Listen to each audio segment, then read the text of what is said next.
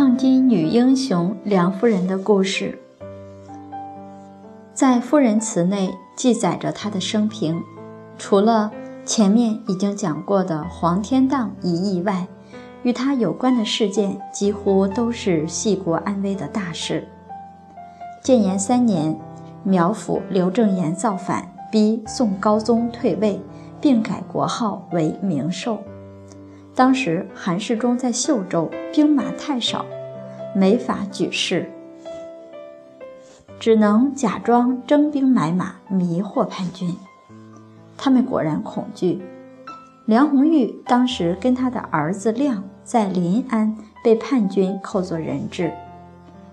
太后用平章事朱胜妃计，想招四方兵马来救皇上，却内无依靠，外无强援。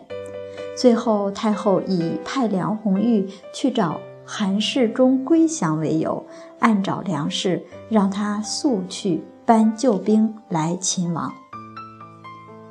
梁红玉骑马疾驰，一昼夜赶到了秀州，见到了丈夫韩世忠，说：“临安如果再失守的话，我们国将不国。”她坚持劝自己的丈夫一定要去解救高宗皇帝。所以，当刘苗派人送来受诏书时，韩世忠说：“吾知有谏言，不知有明授。”明确表示自己只认原来的皇帝。然后，韩世忠斩使焚诏，挥军急进，平了叛乱，高宗得以复辟。梁氏以其书寻，又被晋封为护国夫人。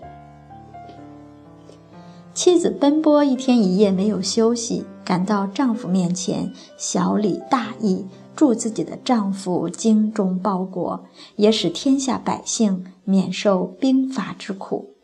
历史上，高宗能够复辟，是韩世忠救驾有功。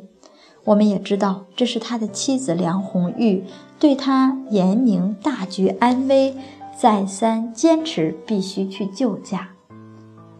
虽然皇家杀了自己的父兄，可是他在大是大非面前毅然放下了自己的小情小我，以国家为重，有这样深明大义的民族气节。所以一谈到梁红玉，我就特别感动。像咱家族里有个什么事儿，也不要停留在咱们自己的小圈子里，也要学着以大局为重。在三口之家，跟公公婆婆也要这样。公公婆婆就是大局。有时候可能我们的丈夫都会说：“像我爸我妈那样的人，算了，咱已经努力那么久了，他们还看不到我们的付出。”即使真是这样，我们还是要坚持，一定要坚持做对的。所有的境界来了，都是考我们能不能够坚持得住。后来，金无柱再次入侵，高宗有移驾之意，问大臣，韩世忠采纳了梁氏的建议，对高宗说：“国家已失河北、山东，如果再放弃长江、淮河，就没有地方了。”高宗皇帝听言，特别欢喜，封韩世忠为浙西制置使，守镇江，以保长江。